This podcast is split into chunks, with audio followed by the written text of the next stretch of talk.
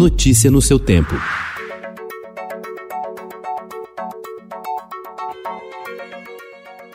Olá, seja bem-vindo. Hoje é terça-feira, 26 de janeiro de 2021.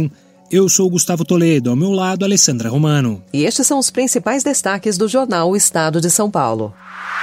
Economia aceita a volta do auxílio, mas pede corte de gastos. Políticos abrem disputa pelo comando da Eletrobras. China libera insumos para a produção da Coronavac.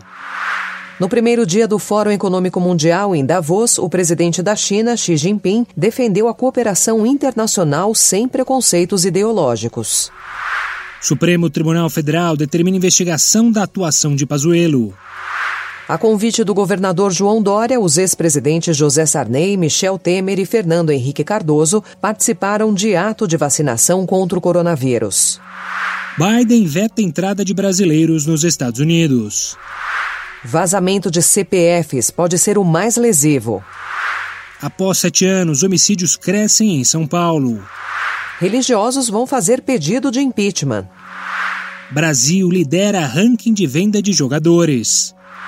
Faustão de saída. Há 32 anos na TV Globo, apresentador terá contrato encerrado em dezembro e vínculo não vai ser renovado. A caminho da cerimônia do Oscar, documentário de Bárbara Paz sobre Babenco tem dia importante. Notícia no seu tempo.